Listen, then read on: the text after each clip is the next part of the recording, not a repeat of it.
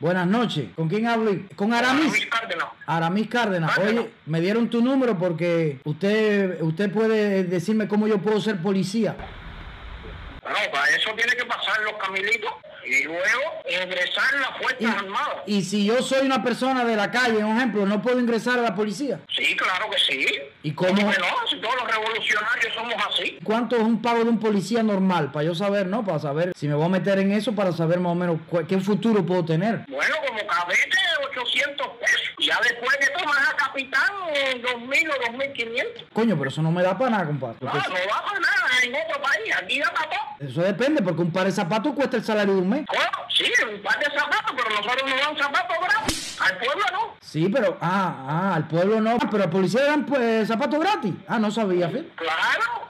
Ah. Todo eso está garantizado aquí. No sé, y si yo quiero comprarme un par de zapatos para salir, un ejemplo, no me da. Ah, bueno, será a ti. A mí sí. Ah, bueno, entonces es decir que si me da un par de zapatos gratis, salgo con esos zapatos a una fiesta, con esos mismos zapatos, ¿no? Claro. Oye, ¿y ropa? No son gratis. ¿Y dan ropa también? No, ropa, yo me mando, yo me yo cojo los pantalones míos de pinza y me los engancho y ya. Coño, pero ¿y usted, usted es teniente o, o coronel o algo así? Ya usted está avanzado ya, en- tiene un grado grande. No, yo llegué a capitán, pero bueno, me quitaron los grados. Coño, qué lástima, coño, lo siento. Eh, bueno, eh, no Ah, sé, yo pensé que, coño, estaban pagando bastante bien y yo, ve un- yo pensé ver un futuro en eso, pero no sé, compadre, para meterme y pasar tanto sacrificio y que me paguen eso, yo creo que no vale la pena. Aquí lo bueno que tenemos es ahora es que todos los soldados y todos los retirados nos dan todo. Pero bueno, poco a poco se ha ido acabando. Oh, ya. Sí, porque parece que, ¿sabe? Que el gobierno ahora ya no apoya tanto antes, eh, como antes a los retirados y eso. No, parece, no sé. Ahora con el lío del coronavirus, bueno, todo así. Coño, pero ustedes deberían darle prioridad porque usted siempre ha estado ahí con, con la revolución, chico.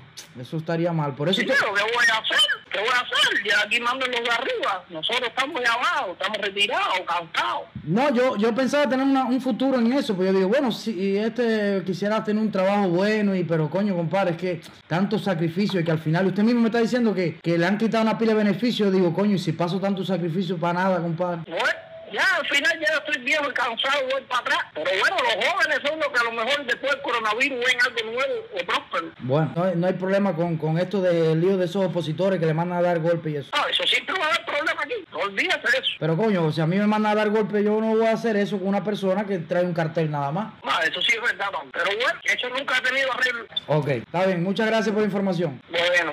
Bueno, es un jodedor. Es un jodedor, chico. Es un jodedor, chico. Bájame de coger para eso.